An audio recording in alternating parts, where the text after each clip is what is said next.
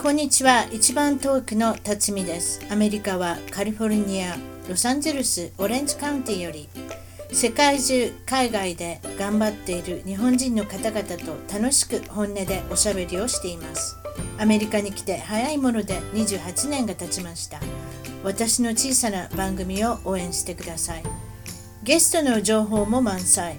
ホームページウェブサイトは一番トーク .com 一番トーク .com からお楽しみくださいそれでは今日の一番遠く海外で頑張る日本人トークは海外生活5年半、ウガンダに3年半、ケニアに1年半、カナダ、アメリカ、それ,、えー、とそれぞれ、えー、合計で半年。今日はウガンダ、カンパラより起業家の伊藤淳さんに来ていただきました。こんにちは、伊藤さん。こんにちは、伊藤と申します。こんにちは。そこからちょっと関西弁で行かさせていただきますけれど、ウガンダであろうとどこであろうと、私は関西弁で行くという感じで あの、お願いします。えっ、と、はい、このカンパラっていうところなんですけれども、位置的にはアフリカのどの辺になるんでしょうね？えっと、東アフリカの、うん、えっと、ケニアがその海に面してるんですけど、そ、ね,、の隣ですね。あ、そう、なるほど。はい、内陸国です。ということは、海が接してないということですね。そういうことですね。そうですね。なるほど。あの、ビクトリア湖っていう大きな湖があるんですけど、はいはい、それに接して、接してます。有名なとこですね。観光地でもあれですね、すね栄えてますよね。はい。そうですか。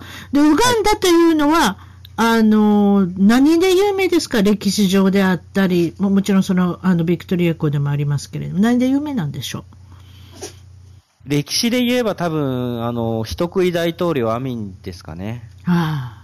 います。アミン大統領、アミン大統領っていうのは、あれは何年代ですか、はい、?80 年代？1960年とか70年とか。80年も70年も60年も何も分かっておりません。すいませんでした。はい、そ、そこで大きく、あの、騒がれたっていうかね、皆さん、アミンって言ったら、そうですね、あ、あの、聞いたことあるなっていう感じですよね。それ以外はビクトリア湖と、そ、ね、他は何で有名ですか？あとはゴリラですかね、有名なのは。何？あの、野生のゴリラが見えるのは、あはいはい、映画でも見ました、ね、ルワンダとウガンダぐらいしかないんですよね。あの、ちゃんと観光で見れるところは。おはいはい、ゴリラね。はい。そうですね。ゴリラは観光でかなり売ってますね。だってその辺はうろうろしてないんでしょ？ゴリラっていうのはやっぱりあの森の中っていうかジャングルの中みたいなところに生息してるわけで。はい、保護区にしかいません。そうですね。で、保護区は遠いです。遠いですね。ここから今、首都にいますけど、8時間とか10時間とか、ね、うわそんな中にまで入っていかなきゃ、あの動物園で日頃見ているゴリラちゃんはいないということですか？その、ね、まあ、ここからその森の地点までがまず遠いんですよね。うん、その、かなり離れた地域なので、その地域の中のさらにその保護区、保護区までがまあ遠いんですけど、ね、そうですね。はい。ルワンダ国境とかこっちまで行くので。なるほど。日本から飛行機であなたに会いに行こうと思ったらどれぐらいかかるんですか？最短で多分20時間ぐらい、ね、ごめんなさい。別にあなたに会いに行くわけじゃないですけど、あなたが、例えば日本に帰ろうとしたら、ね、はい、何時間ぐらいはい、そうですね。最短で20時間ぐらいだと思います。最短でね。待ち時間とか、はい、考えなかったらってことね。待ち時間が一番短いパターンですね。ど ?1 時間とか1時間半で乗り換えできた場合、どういう経由で行くんですかカンパラから？中東が一番近いですね。あ、中東の、例えばドゥバイとかあの辺の、あれですか？そうですね。経由で行くんですか、はい、あ、なるほどね。そうですね。うんうんうんうん、それでまた、あの、ウガンダっていうのは、まあ、知られてるの、知られてるような、知られてないような国民性。これをちょっとお伺いしたいんですけれども、それであなたはよくブログを書いておられたり、いろんなことを書いておられる中で、はい。はい、その中から、こう、はい、紹介していきたいんですけれど、その、一つに、給料を、給与、前借りをする、ウガンダの人はいそれは貯蓄ということも、内容はどんな感じなんでしょう、そうですまず、その、こちらの人ってそんなに、えっと、計画的に貯蓄とかをしないんですね。うん、まあ、それは多分あの想像がつくかなと思うんですけども。うん、その日暮らしね。はい。で、はい、そうですね、うん、で、そこまで。で、かつ、あの、家族というものの概念がすごく大きいんですね。一夫多妻制っていうのがまずありますし、とということは親戚だらけ。そうですね。うん、で、かつ奥さんとか、あとはその、結構、なんていうんですかね、もうここはどこまで親戚なのかよくわからないんですけども、やっぱコミュニ、あの、田舎になればなるほどコミュニティで生活しているので、はい、その人たちも家族っぽいみたいな感じになるんですね。もうみんなファミリー。そうなった時、そうですね。そうなった時に、あの、そんだけいっぱいいるとですね、多分100人とか200人とかファミリーがいると、うん、どっかで誰かが、その、病気になったりとか、その、手術しなきゃいけないとか、冠婚葬祭とかね。まあはい、うん、そうですね。まあ、子供が生まれたとか、うん、その子供の、まあ、えっと、養育費が必要になったとか、うん、まあ、親戚が亡くなって帰らなきゃいけないとか、まあ、出産がありましたとか、そういうので、あの、いちいちやっぱお金がかかるんですよね。突然の出費というかね、そういったことでしょうね。うね。特に計画性がなかったら、はい、すごく、これはたまったもんじゃないでしょうね。出費ということに関しては。ね、うん。はい。その時に彼らがどうするかっていうと、うん、当然、周りの親戚とか家族から、あの、お金を出してもらうことになるんですね。うん、必要に、うん。そうすると、逆にその出す方ですね、うん、は、年中年中誰かからお金をせがまれるんですね。そうね。あったらね、特にせがまれるでしょうね。はい、うん。まあ、帰って、帰ってくるかどうか知りませんよ。そうですね。それも、それも、もう多分帰ってこないと思うんですけど。もう諦めた方がいい。そうですね。そうなってくると、みんな、面倒なので、うん、あの、なんですかね、その、確か確かに貯蓄した方がいいっていろんなところで言われてたりとか、援助機関とかもそういうのをなんか啓蒙してたりもするんですけど、うん、あんまり貯蓄をするメリットってないんですよね。取られてしまうので。自分が貯めたものっていうのは。そうね。うん。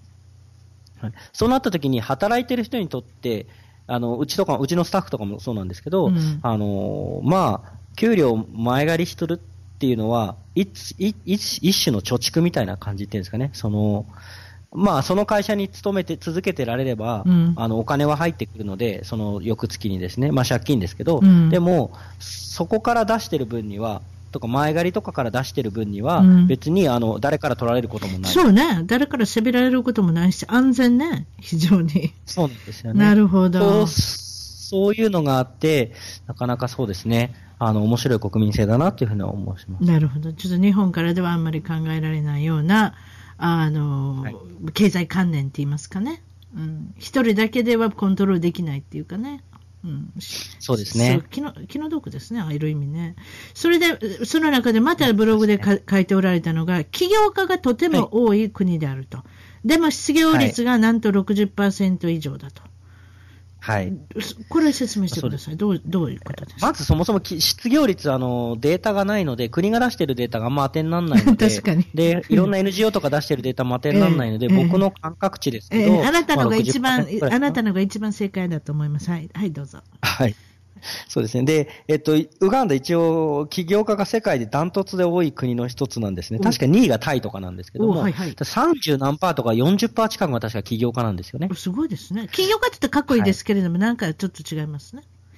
違いますね。あの、結局、あの、就職できないんですよね。で、大学進学率っていうか、まあ、高等学校に行ける率っていうんですか、高等学校っていうか、高等教育を受けられる率っていうのが9%ぐらいって言われているんですけど、はい、はい。で、その人たちが、じゃあ卒業しました。はい。職がありません。うん。で、ウガンダです。ものすごい若い国で、えっと、15歳以降の人口が半分。で、確か30歳以降の人口が、えっと、8割っていう、ものすごい若い。若いですね。うん、そんなに若い人たちいっぱいいるんですけど、それを賄えるだけの経済力はまだないので、うん、そうなってくるとみんな職があぶれるんですよね。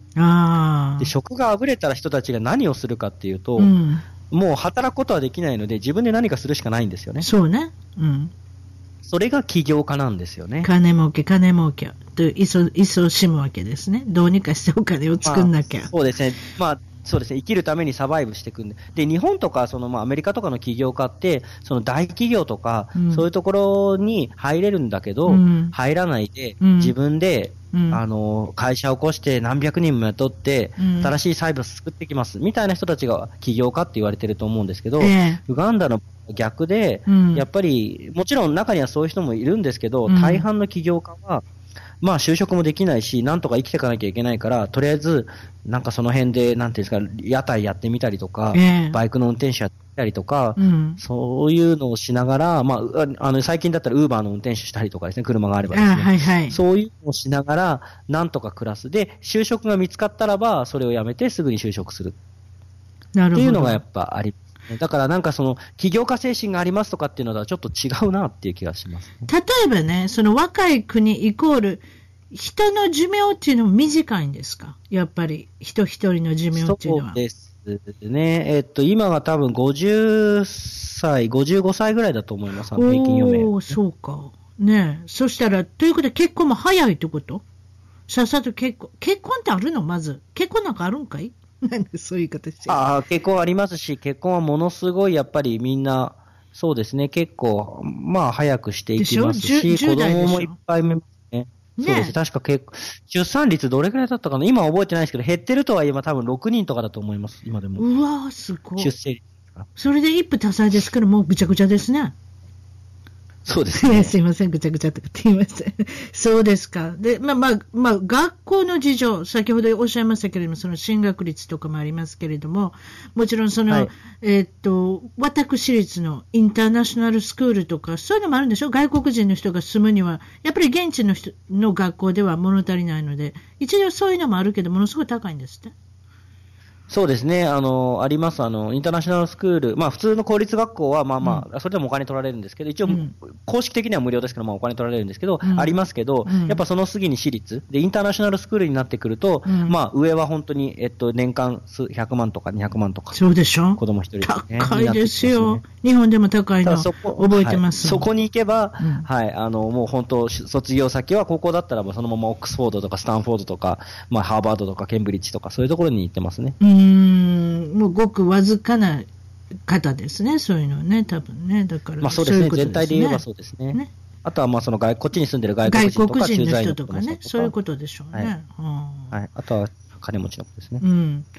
あと、例えばそれ平均収入でどれぐらいですの？皆さんのその生活程度もいろいろありますけど、いくらぐらいなんですか、えっと、ですね、平均収入はすごく言うのが難しくて、貧富の差がものすごくあるので。例えば大学卒業しましょう。例えば高校卒業しましょう、はい、大体どれぐらいでもあれもらえる高卒の卒業はちょっとわからないですけど、うん、大卒大卒の大卒の進学率大体9%ぐらいですけど、それで1万円から1万5千円ぐらいじゃないですかね。うわやっぱ違いますね、物価がね。あのいろんな国と比べて。っていうか、難しいですね、その物価は高いんですよ、あ物価が高い、あそうか。はい、うん、ただあの、貧しい国になればなるほど、物価は高くても、なんていうんですかね、すごく、そうですね。あの、そこの差が激しくなりますね。そうね。うん。それでその、まあまあ、えー、っと、ウガンダの学校事情っていうのもちょっと気になるんですけれども、えー、はい。まあ、学力的に比べたら、あと、その、はい、なんていうんですか、ブログでも書いておられましたけれども、えー、っと、小学校の見学に行かれたんですか？ウガンダのそうですね、あのー僕、今はあのバイク便事業のあの、まあ、起業してるんですけども、うんうん、その前、人材育成の事業をしていたので、はい、やっぱりこの人たちがどういうふうに育ってるのかっていうのがすごく気になるので、その中で、あの、協力隊の方とかここにいっぱい来られてるんですよね。ええ、で、そういう人たちがやっぱり日本で先生もやられていて、こっちで先生をされてる方もいて、はい、そういうところにちょっと見に行って、うん、実際にどうなってるのかなっていうのをやっぱりいろいろ見たいなと思って、いくつか行かせていただきました。で、最近行った例だと、そうですね、あの、公立学校の中でも結構底辺の学校に行かせていただいて、そうですね、そこはそうですね、本当やっぱりいろいろあってですね、まあ一クラス、そもそも先生の数が合ってなかったりするので、まあ150人とか多いですね。それもすごいですね。150人はい、50人でもすごいけど、150人でもすごいですね。そうですね。先生だから顔覚えられないんですよ。それはそうでしょう。はい、そうなってくると、なんかその対話するとか、そういう教育ではなくて、基本的にはもう詰め込み教育ですね。暗記型。あの、はい、先生によれば、はい、あの、黒板に向かって、うん、あチャカチャカチャカチャカ書いて、それを生徒が必死でノートにメモをして、うん、それをテスト向けに覚える。っていう、もう、超暗記型です、ね、そうね。あなたの意見は何ですかとか、そういうことも何もなしに。例えば、悪いこと、はい、悪いことした子とかいるでしょ？例えば、150人やったらもう、どうし、私もどうやってコントロール聞いてるのかなと思いますけれども、やっぱりあれですか？体罰っていうふうなことになるっておっしゃってましたね。もしも悪いことしたら。ね、うん。はい、あの、体罰はまだまだ残っていて、まあ、うん、先生が木の棒とか、まあ、鞭みたいなの持ってたりして、うん、はい、体罰をしていることはありますね。で、よくはないんですけど、じゃあどうやって他にコントロールするんだよって言われてしまうと。そうよ、150人よ。まあ、わかんないんですよね、うん、で、かといって皆さんすごいおとなしいんですよ。だからちゃんと言うことは聞くんですけど、まあ、だから、それ体罰のおかげなのか、ちょっとわかんないんですけど、とりあえずみんな緊張しておとなしくしてるのね。うん、あの、先生の程度っていうのがあんまり高くないというか低い、どっちかと言ったら、大体どれぐらい、どれぐらいの程度の先生たちなんですか？そうですね、あのー、まあ、そんなに公立高校の小学校の先生に限って言えば、あの、本当に中卒とか、そういう人たちが行くようなところになりますね。うん、あの、ウガンダってもともと、その、初等教育を無償にしたんですね。2、30年ぐらい。20年、ん ?3、2、30年ぐらい前ですかね。うんうん、1995年とかですね、そのあたりに。で、それは、あの、子供の小、小学校に行くのは子供の人権だよねっていう、まあ、国際的な圧力を受けて、はい、あの、ユニバーサルプライマリーエデュケーション UP っていう制度のもとに、そういうのが起きましたと。うんうん、それが起きた結果、えっ、ー、と、まあ、学校は建てればいいと。まあ、生徒はそこにいると。先生どうすんのって言ったときに、やっぱり、今までちゃんと教育を受けた先生じゃ足りなくなってきたので、どんどんどんどん先生にしてしまったんですね。で、予算もないので、先生の給料も高くなくて。うん、でそうなってくると、まあ、その、中卒とか、下手すると中学、中退ぐらいの人たちが先生になって、うん、そういう人たちはやっぱり英語もあんまり喋れない。英語ができない人が英語を教えたりってことですか？そうですね。英語を教えるっていうか、そのウガンダの場合は、英語で授業なんですよね、全、全教科とりあえずはね。はい。はい。なので、英語が話せない先生だと、教えることすらできないと思うんですけど、うん、はい。そういう状態になってるらしいです。なるほど。それでまたこのウガンダの人たちのこの、うん、課題解決。例えばトラブルシューティングっていう、例えば何か起こりました。それで原因を追求する。はいそういったことが随分日本とは全然違うとおっしゃってたそれはどういうことですか？その、これを課題解決と言っていいのかわからないんですけども、ね、どうぞどうぞ。はいはい。課題、えっと、普通、普通の課題解決っていうのは何かが起きました。はい。そしたら、その原因を究明します。そうしましょう。次にその原因をけけら、まあ、消して、次から起きないようにしましょう。どうしましょう？うまあ課題解決能力だと、そうですね。傾向と対策ですね。はい。はい。で、ウガンダの場合は、まあ、良くも悪くもなのかもしれないんですけど、なかったことにしてしまうんですよね。その課題がありましたと。まあまあ大変だったね、うん、今回は。じゃあじゃあじゃあじゃあって言って、その原因究明とか誰がやったとか、そういうところは、まあ追求せずに、なんかまあ簡単に言うと地雷として爆弾を 地面に埋めてしまうんですよね。もういいじゃん。だから、そうですね。もう次に、はい。次にその砂を、の上を踏んだ人がバーンってなるんですけど、うん、まあ当然あるわけで、同じ組織とかにいればですね、えそうなってきたときにすごい大変っていうか。で、スタッフの中で、例えばそ、その、まあ、センスがあった人がいたんですって、それに対しての、この、まあ、まあ、課題解決に対して、その、バイクのドライバーの人が、なかなかそういうことに関してはセンスがあったっておっしゃったけれども。そうですね。うちがそのバイク便事業をしているので、うん、あのまあ、課題解決というか、その論理的思考力っていうんですかね。ええ、ロジカルシンキングの、あのー、え、なんですかね、そのトレーニングを社内でやってみたんですね。うん。そしたら当然、あのー、学歴が高いのは、うちのオペレーターとかマネージャー陣で、まあ、大学卒とかで、まあ、いろんなところで働いている人たちがいたんですけど、やってみたら、その時はですね、一番なんかちゃんとしたそのロジカルシンキングというか、論理的思考ができたのは、ドライバーの一人だったんですよね。なるほど。やっぱ違うのかもしれませんね。結構面白かったですね。うんうんうん、はい。ただ彼は他にちょっとそこの問題がとかがあって、うん、じゃあそれをその力を発揮できてないんです なるほど。常にマイナス部分がついてくるっていうかね。そうですか。そうですね。それあなたはもちろん日本人なんですけれども、日本人だったり、はい、アジア人だったりっていうのは周りにいますか、はいえっと、すごく少ないですが、まず日本人に関して言えば、えっと、はい、在留邦人、ウガンダ全体でですね、えー、300人ぐらいです。ただそのうち、それでもいるな。300人結構いるな。はいうん、でもそうですね、そのうち JICA 大使館関係者協力隊とかを除くのが、うん、多分7、8割だと思います。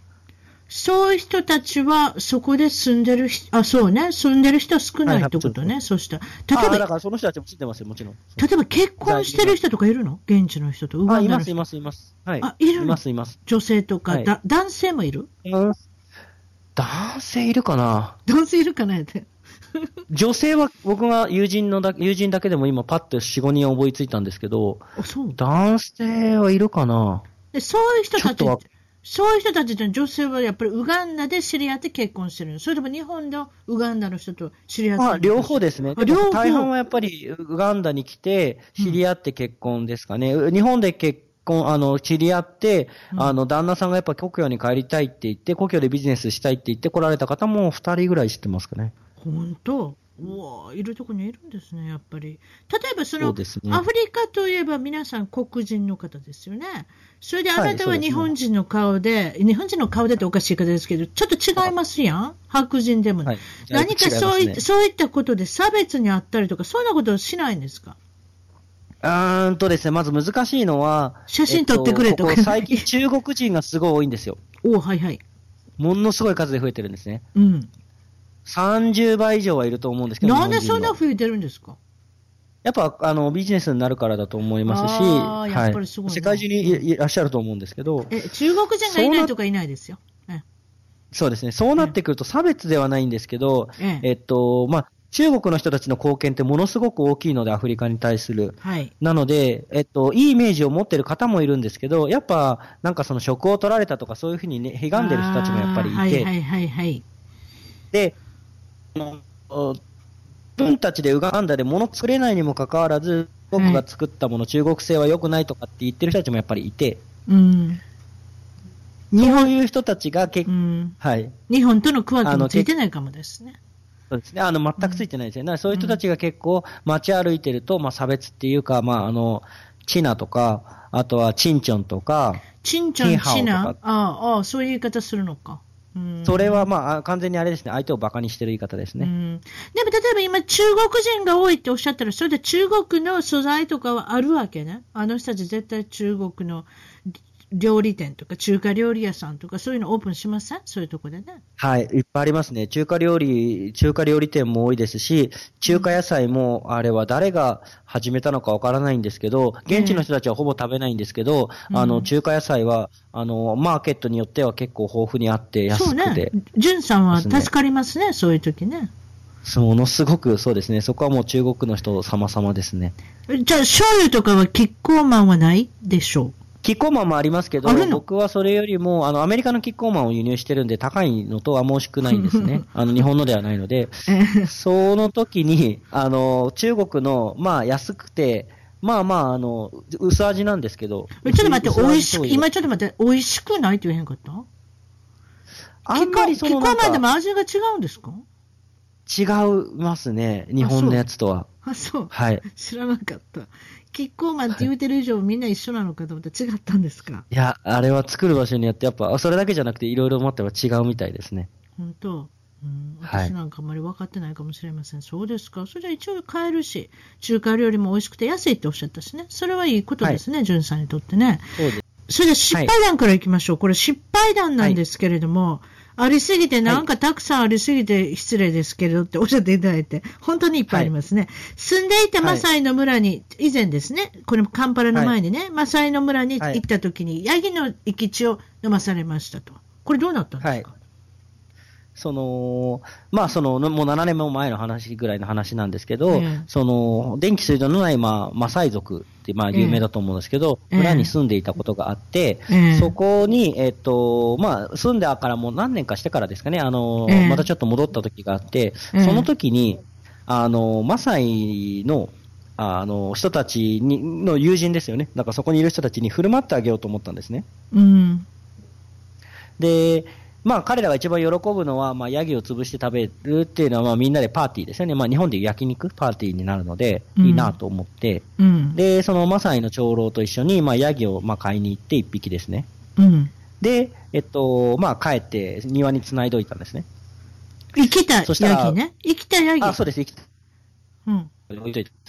そしたら、その、あ、僕、お腹を結構壊してって、まあ、熱が出てしまって風邪をひいたんだと思うんですけどね、うん、あのちょっと疲れとかが溜まっていて、風邪をひいてしまったんですね。ただ、その村にその立ち寄ったっていうか、その一回戻って帰ってきたのが、その次の日にはもう出なきゃいけなくて、うん、で、次の日にはもうバスで移動しなきゃいけないと。バスで移動怖いですよ。トイレありませんよ。そこにいると。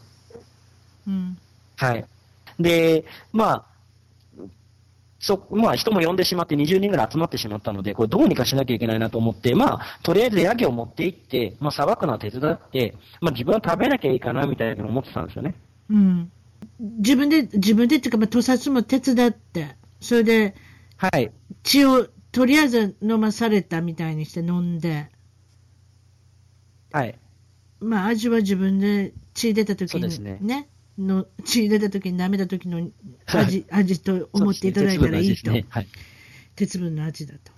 それであなたお腹壊しませんでしたか、はい、バス旅行が控えてますよ。大変ですよ。どうどうしました？そうですね。当然次の日に、あの、まあ、大丈夫だって言われたんですけど、そこにいた医者にですね。でもやっぱり当然お腹を壊し、そうですね、マサイのその、呼んだ友人の中に西洋医学の一応お医者さんがいたんで、まあ彼が大丈夫だ大丈夫だって言うから、まあ飲まされたんですけど。すごいいい加減。あ、すいません。はい。で、まあ当然お腹が痛くなって、まあその 血だけじゃないのかもしれないんですけど、まあ結構肉も食べたので、それもあるのかもしれないんですけど、まあお腹が痛くなって4時間の移動だったんですけど、まあ大変でしたね。うわその間。本当。それででもあなた、癒やしいからまたなんかあるでしょ？癒やしいからってまたそういう言い方してるんだけど。なんか、え？どんどんいろんなもの食べるんでしょ？まあ、まあ、下るからお腹は空っぽになりますから、またお腹空いて、インド料理かなんか食べたんですだっけ？いや、えっとですね、あの、それで、その、まあ、マサイの村に、えっと、数週間いたので、その時はですね。うん、で、あの、そこから移動した町が、まあ、そのタンザニアの、えっと、アルーシャっていう結構、あの、お金持ちの町なんですけど、そこに着いた時に、まあ、日本人の出張者の方と合流したんですけど、うん、あの、まあ、あの、最初の1日目は中華料理だったんですね。うんうん、でちょっと辛い中華料理で、うんうん、で、久しぶりにやっぱそういう料理が食べれるので、うん、まあお腹壊してたんですけど、まあいいかと思って食べたんですよね。うん。うん、そしたら当然お腹ひどくなって。また下ったんですかはい。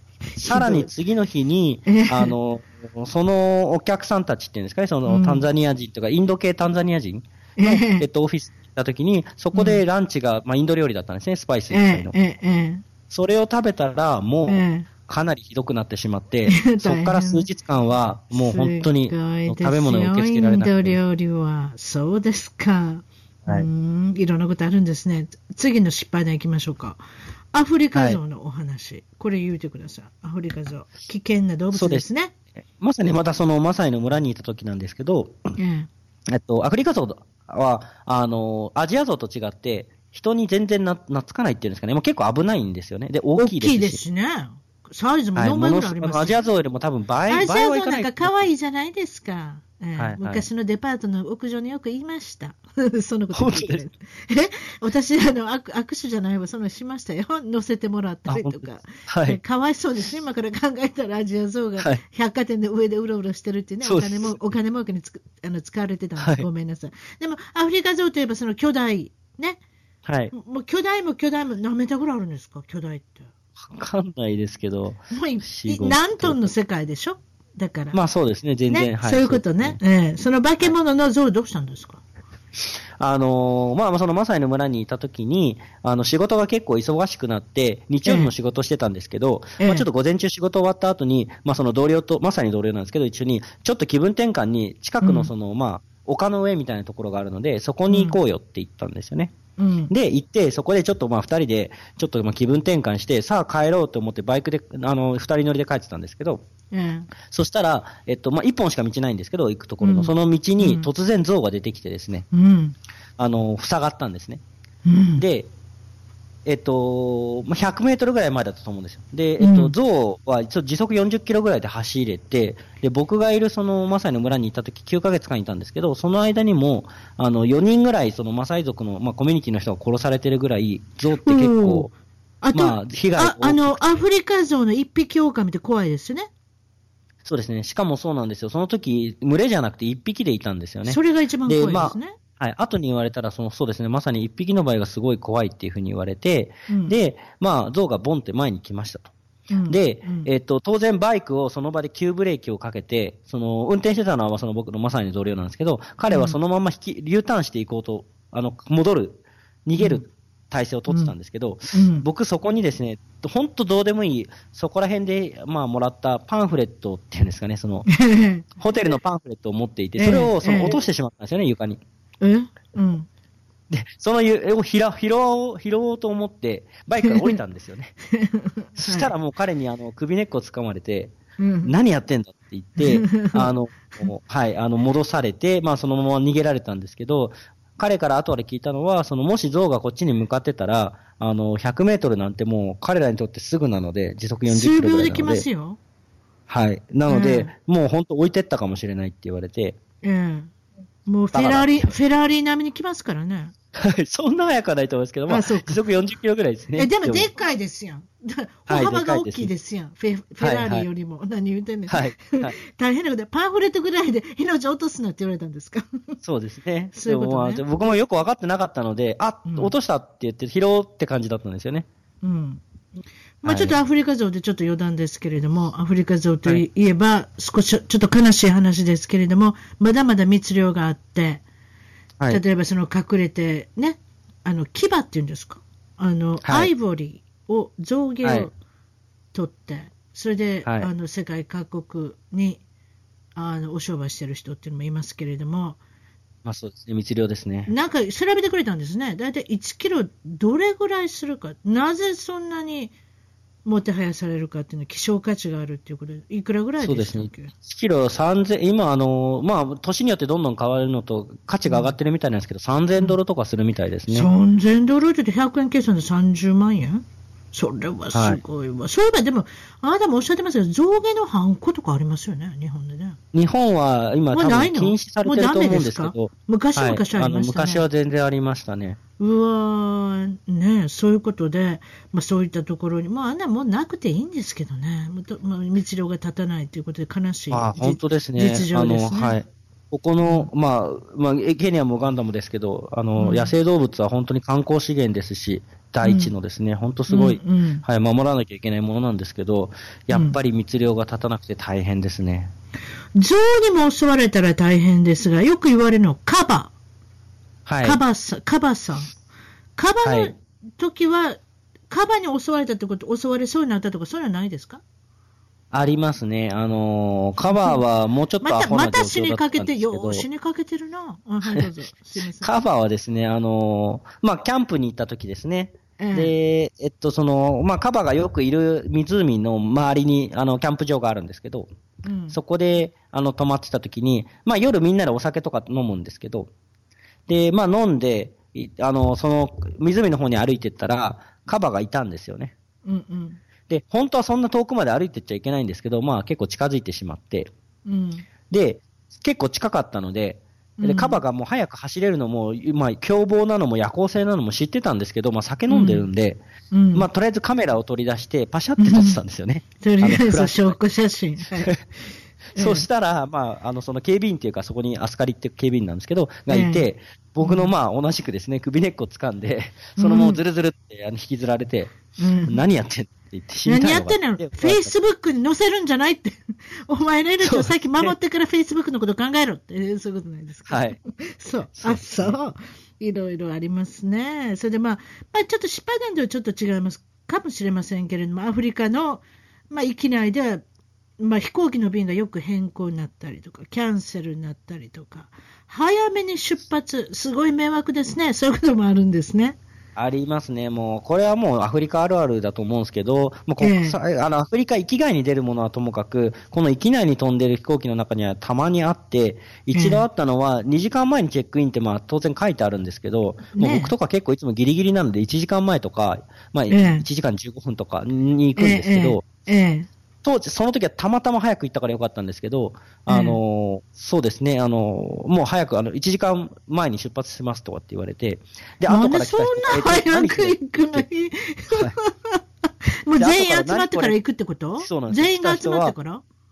そうです来た人はもう、あの、いや、あの、あの、あなたあの、2時間前にチェックインしてないでしょって言って、書いてあるでしょ ?2 時間前にって。だから、あの、乗れませんって言われてて、そういうことすごいなっていうのはあります、ね、それそれですごいな。勝手やなあ、そう。はい。でも結構、あの、他にも便の変更もありますし、あの、次の便と一緒になっちゃうとか、あの、そうですね。ああ、そういうのありますね。うん、そういうのはありますね。どこでもね。一緒になって、なんか、あの、瓶を二つに一つで、こう、くっつけられたみたいな。そうですね。そうすると、まあ、うん、5、6時間遅れるので、到着が。うん。そうですね。まだまだそのウガンダの受けそうなお話っていうのが続きますけれども、この住所とか地図が読めないウガンダ人。これアメリカ人もそうですよ。言っちゃ悪いですけど。そうなんです。地図読めないんですよ。まあ、私なんかちっちゃい地図書いて説明しますよ。はい。これでも私地図読めないって言えないから、こういう言い方やめてって言われる。ここ右曲がってとか、ここ左曲がってとか、英語で書いてって言われる。っていうことは地図でよう読まんってことです。そんな人いっぱい出てきますよ。はいはい。はい。あ失礼しました。だからお母さんとの回覧板みたいなのがあるでしょ、こちらで学校の。はい、そんなのもか、必ず、あの言葉で説明してもここ曲がって、右に曲がって、左に曲がって、はい、ここ来てくださいみたいな。だから地図読めないっていうのがあるんでしょうね。最近 GPS 発達してるからちょっと勉強してるかもしれませんね、そうなんですね。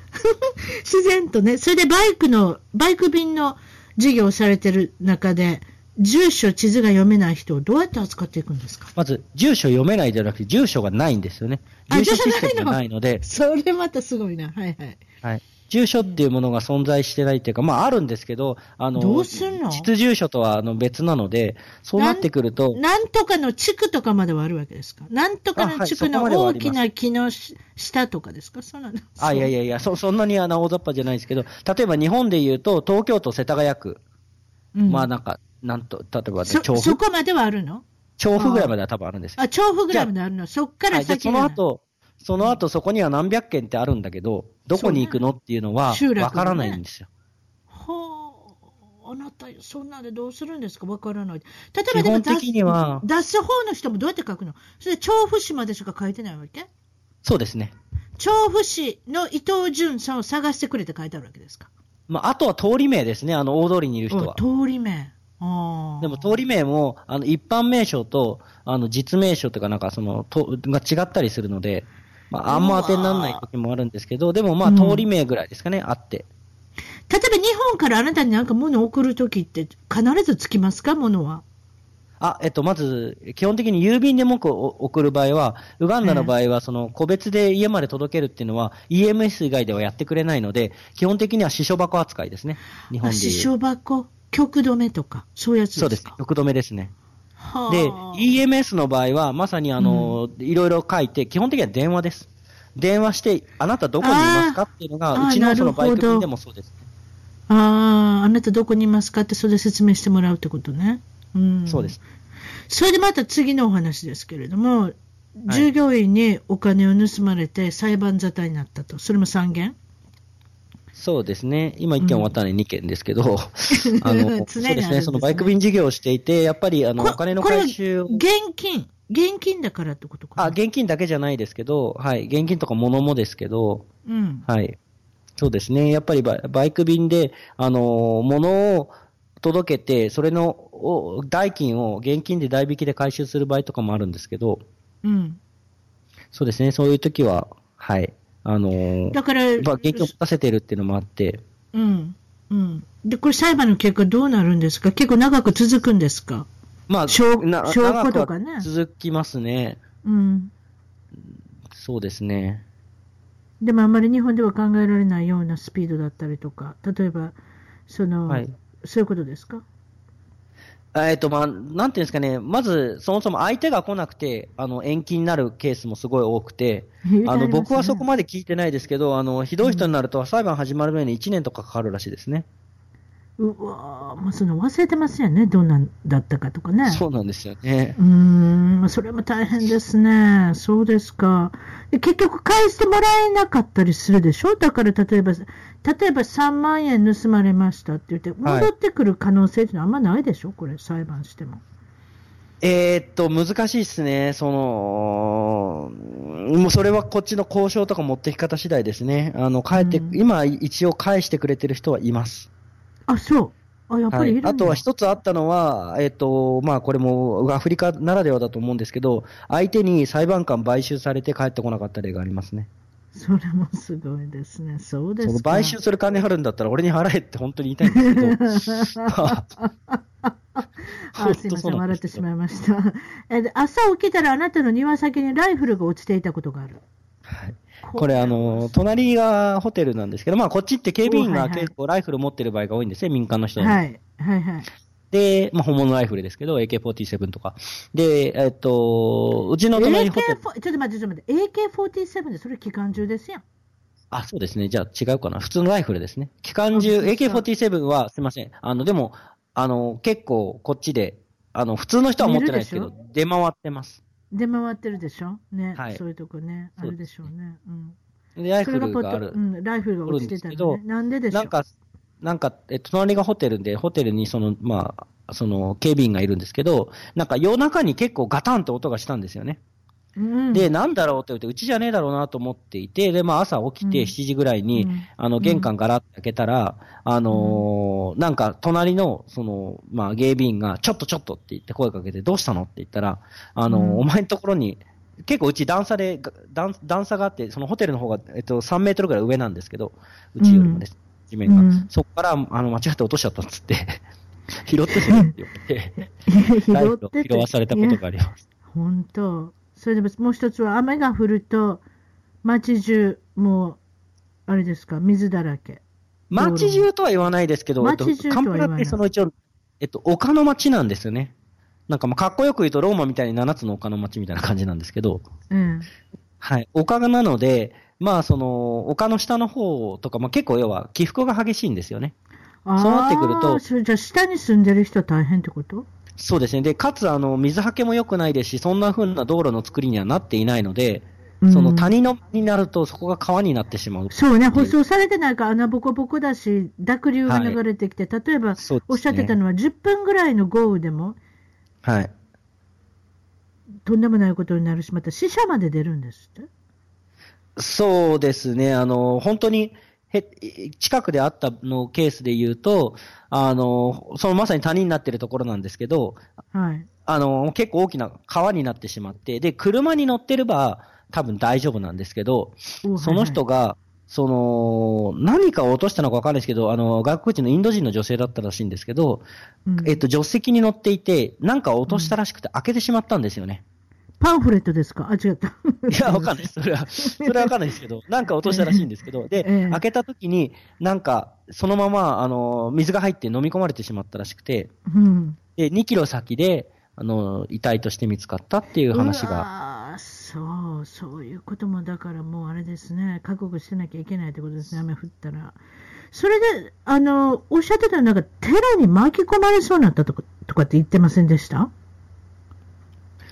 あの時に、あの時に行かなかったから、一日違いで僕は。命を助かったとかなんか言ってはりませんでした？そうです、あれ3日違いですけど、あれはケニアにした時で、ナイロビで働いてた時なんですけど、うん、首都ナイロビですね。で、うんうん、2013年の9月21日がそれの日、事件の日なんですけど、えー、18日にあの、えっと、ケニアを出たんですけど、僕が住んでたところから徒歩5分ぐらいのところに、大きな、まあ、えっと、ウエストゲートショッピングセンモールっていう、まあ、有名なモールがあったんですね。はいはい、で、はい、えっと、土曜日にあったんですけど、普段僕土曜日日に、うん、あの、そこに午前中買い物行って、まあ、隣にある日本食料理屋さんというか、近くにある日本食料理屋さんでご飯を食べて帰ってことを、はい、あの、よくしてたんですけど、えー、その日たまたまちょっと仕事がいろいろ失敗したとかがあって、早めに帰国になったんですね。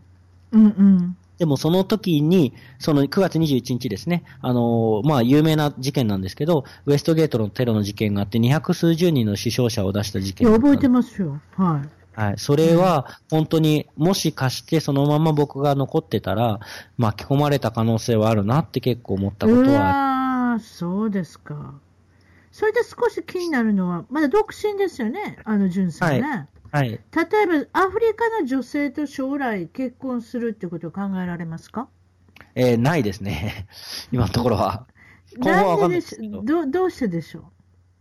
まあ、一番は、うん。価値、の、一応僕もケニア人とは付き合ったことがあるんですけど、数ヶ月ケニアの女性。はいはい。はい。で、まあ、綺麗な方だったんですけど、まあ、うん、結婚ってなってくると、うん、付き合うもそうなんですけど、価値観がやっぱ全然違うなと思っていて、生きる価値観とか、はいはい、生活の価値観とか、まあ、食べ物も違うんですけど、やっぱり一つはやっぱ生きる哲学っていうんですかね。私は何のために生きてるのとか、幸せって何なのとか。やっぱりその人生のゴールにおいてね、価値観が違うというのは大きいですよね、やっぱね。それは思います。国際結婚とかしてますけどね、はい、私。でも、やっぱりそれは思いますね。なるほど。それで、今度なんか、日本に帰るんですか ?3 年ぶりとか2年ぶりとか、何年ぶり？この間ですね、この間2年半ぶりに帰りました。えっ、ー、と、5月にね。この間帰ったんですか？はい、5月にままず何をしましたか、何が食べたかったんですか、その時のこと覚えてますか？もう、あの飛行機に乗って何を何を楽しみに、日本にまず、あの、何ですか、どこですか、羽田じゃないわ、えー、成田に着いたら。ね、まずおにぎりを食べてやろうとか、まあ、まあ、そうそう夜だったんであれですけど、あの、うん、もうずっと食べたかったのは、あのお寿司とか海鮮類ですね。ウガンダ内陸国なので、海鮮ないんですよ。あ、そうね。はい。で、一応まあ、ケニアとか行けば海鮮あるんですけど、まあ、食べれます？あ、食べれます、一応、ケニアとか行けば。食べれるの？ウガンダも、あの、マグロとサーモンは冷凍のものが入ってくるので、えー、まあ、それぐらい、まあ、それとまあ、ちょっと他のとかは、まあ、食べることはできるんですけど、まあ、それも冷凍なので、うん。とりあえずは、お刺身とか、お寿司とか、もう涙がちょちょ切れたわけですね。とりあえず帰ってみたら。はい、うん。はい、それでまだ出身はどこですかって聞いてないんですけれども、ご出身どこですか？えっと、神奈川県小田原市ですね。小田原市ですね。で、お父さんは、はい、え自営業、自営業。えっと、はい、そうですね。何されてる方でしたっけ？自営業まあなんかその、会社とかにそのものを、そのなんていうんですかね、えっと、物を売っているっていうか、その、そういうところを渡り歩いて物を売っている仕事をしてますね。なるほどね。はい、それで、ご兄弟は3人で、全部男子、男の子で。あ、いや、違います。あなた、えっと、全部違うんですか ?3、えっと、僕が男で、えっと、下に妹で、うん、その下に弟ですね。男、女、男。素晴らしい。2対1で。女性負けてますけど、そうですか？でも、あれですね、はい、あの、大家族ですね、日本でいる。3人も生まれたらもう大家族になりますから、日本では。はい、アフリカでは全然違いますけど、小さな家族。全然違いますね。はい。小さな時の、あの、あなたのお子さん時代、どんな方だったんですか？どんなお子さんだったんでしょう？えっ、ー、と、本当その幼稚園から小学校低学年にかけては、もう本当にめちゃめちゃで、うん、まあ、あの、発達障害だったらしいんですけど、その、うん、まあ、一応普通小学校には行けたんですけど、親の努力があって、やっぱりなんかいろいろ、まあ、取り乱してしまったりとか、クラスにも入れなかったりとか、まあ、当時の先生だったりもするので、うん、まあ、純ちゃん外で遊んでなさいって言われて、まあ、授業しないで、外のジャングルジムで一人で遊んでたりとか、そういう子供だったらしいですね。いつから変わったんですか？それが。それはですね、多分小学校3年の時の先生が結構良かったんですよね。その当時だと革新的だと思うんですけど、あの、科目に応じて、できることできない子を分けたんですよね。あ、うまいことやりはったね。はい。で、僕全然あの、成績は全部ほぼ1とか2だったんですけど、算数だとか理科だけ好きだったんですね。うん。で、それだけ、確か算数だけだったかな、その上のクラスに行けたんですよ。理数系だけでね。うん、はい。それですごい、まあ上ってもその公立の小学校なんですけど、あの、うん、それで結構自分に自信がついていろいろさせてくれて、はい、伸ばしてくれて、それからだとそうね。先生ってやっぱり自信をつけさせなきゃね。それが一番ですよね。あなたってできるのよって毎日、それをやっぱ思わせるのが一番いい先生であったり、まあ、親御さんであったりってことでしょうね。自信ですね。そうですか。それでなんかちょっと珍しいのは、損害保険をかけてたって、損害保険あ、もうこれはもっと、あの、ずっと幼稚園の頃とかだと思うんですけど。それなんですのそれ聞いたことありますよ。何ですか？それ。えっと、僕は結構、その、行動がはちゃめちゃなので、デパート行って何かを壊してしまうとか。あ、そういうことか。はい。外出先でこ高いな、ね、デパートでなんか壊したら。そうですね。あと、おみこしも壊したことあるらしいですね。何百万とか。そんな大きなもんどないして壊すんですか？なんかあの、上に、上に乗って、大人がいない間に上に乗って、上についてる飾り物をむしり取っていくとか。うわうわすごい。あとは親戚の家に行って、親戚の家財道具を窓から投げてしまうとか、そういうのしてたらしいです、ね。それは保険もかけかけたかもな、お父さんお母さん。そう。でも小学校の3年の時に巡り合えた先生がいてよかったですね。そうですか。で、小中学校の思い出とか、あと将来何になりたかったとかっていうのは、当時は乗り物や車が大好きで、そういうものを作った作りたいと思ってたんですね。そうですね。あのー、これいつからか思ったのかわからないんですけど、まあやっぱ結構ずっと好きで車とかですね。やっぱり設計が好きだったってことでしょうね。多分そうですね。ねで、高校になってもやっぱそういうのが好きで、うん、で、その、まあ、そんな進学校っちゃ進学校なんですけど、大学行くのが半分ぐらいの公立の高校だったんですけども、まあ、その時の先生に相談をして、うん、えっと、まあ、専門学校に行ってメカニックになるか、その、まあ、大学に行ってちゃんとエンジニアになるかみたいなところで、行けるんだったらエンジニアになった方がいいと思うっていうので、機械工学科に行くことになって、そうですね。これは上智大学の機械工学へ、ね、まあ、進学されたということで、はい、まあ、ね、あの、まあ、うまいこと、あれですね、夢がどんどん叶っていけるような、えっと、お膳立てができたっていうかね、レールが引かれたって感じですかね。そ、ね、れで、で、大学時代に、えっと、機械工学もちろん入って、その中で、はい、えっと、これなんて読むんですか ?FSAE。これはなんかレーシングカーを作る？レーシングカーそうですね。あの、学生で、学生だけで、その、うん、フォーミュラーカーっていう、まあ、あの、F1 のフォーミュラーの F ですけど。F1 のフォーミュラー、はいはい。はい。の、まあ、学生バージョンがあって、それを作る老舗の大学、あの、大会がアメリカにあるんですね。で、当時アメリカでしかなくて、その後日本とかいろんなところにも広がってたんですけど、まだ日本の大学がほとんど出てないっていうか、えっとですね、出てなかったんですよね。で、その段階で、大学が、うん、はい、その一つ、うん、大学の一つ、日本からの大学の一つとして出て、で、ちょうどそれぐらいの時に僕が1年生で、そのサークルっていうか、なんていうんですかね、そういう活動に入ったんですね。それの時にアメリカに行ったのが初めての海外？海外ですね。はい、そうですね。21歳だったと思うんですけど。そうね。それがまあ、きっかけで、えー、っと、アメリカに行かれて、えー、はい、いかがでしたか？英語は通じましたか？もうあのー、全然英語の逃げた意識もあったので、あの、ありがとう、何かしてくれた時にサンキューっていうことさえ怖くて、うん、もう結構自己嫌悪になってましたね。ファーストフードのオーダーとかできましたか？あのー、今覚えてるのは、あの飛行機に乗って、まあ、せっかくなので、はい、なんかワインかなんか頼みたいなと思って、アルコールくださいかなんかって言って、アルコールって言ってないから、全然通じなくて、隣に乗ってた先輩が、あの、代わりに言ってくれたんですよね。ああ、まあ、アルコールって言ってしまうかもですね。アルコールだと通じないんだっていうのをその時に知って、なんかそういうぐらいのレベルでした。今から考えられないです。本来はビアとかワインとかなんとかってそういうこと言えばよかったのかもしれませんね。そうなんですよね。ワインとかって言えばよかったけどね。なんかそういうことでしょ？こっちで、そうそうそういうことね。うん。あ、なるほどね。うん。はい、それで、えっ、ー、と、卒業後は、えっ、ー、と、外資系のコンサル担当の方ですか、はいコンサルの方に進まれたっていうことでいいんでしょうかね。はい、で、その時に、ね、まあ、4年生の時に2ヶ月間 LA に行った。まあ、それはあれですね、あの、外、外資入る前ですね。だから、えっと、はい、大学前に、そうね、ビジネスセミナーに参加されたりとか、はい、その時にもまたやっぱりアメリカ来られてっていうことで、えっと、はい、その時はいかがでしたか？英語は。21歳の時よりも大丈夫だったんじゃないですか？1、2年後とかなので、えっと、全然変わってないですね。あの、そんなには。で、やっぱ、えー、あの、日本の大学生の中にも、僕は機械工学科にいたのであんまりだったんですけど、まあ、上智にもいましたし、うん、そういうところに行くと、帰国子女みたいな人たちがいるんですよね。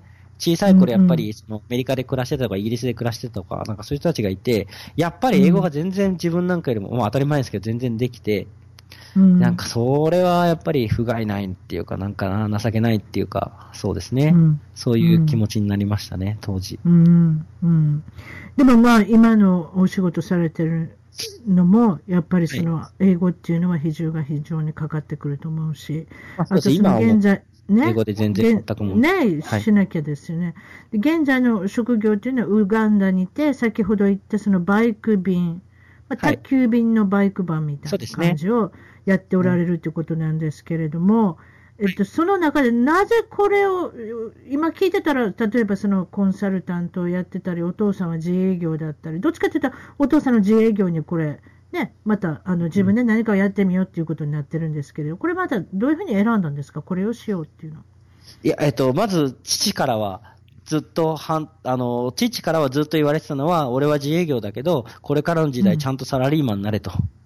ってちっちゃい頃からずっと言われてましたね。あの、そんな安定しない職業ではなくて、サラリーマンになれって言われて、やっぱその、ええ、まあ、その外資系コンサルですね、アクセンチュアって会社なんですけど、アクセンチュア入った時にもやっぱり、え、あの、まあ、よくやったっていうか、まあ、あの、とりあえずサラリーマンになってよかったよかったって感じだったんですけど、まあ、そこで、され、えっと、そのコンサルで8年今日ですね、9年弱ぐらい働いたんですけど、うん、えっと、まあ、その、ちょうど社会人になって5年目ぐらいの時にそのアフリカに行って、アフリカって面白いなって思って、うん、で、まあその後もいろいろアフリカに関わったりとか、まあ世界中いろんなところで仕事させていただいたんですけど、そうしていく中で、うん、なんか今後世界ってどんどんどんどん変わっていくんだよなと思っていて、4、50年とか経つとですね、うん、そうなった時に、どこがその新しい世界っていうか、その持続可能な社会を作る、そのイノベーションの初めになるんだろうって思った時に、僕にとってはそれはシリコンバレーとか、うん、まあ今でいうアジアだったらシンガポールとかではなくて、うん、これ一番今、その世界のグローバルな課題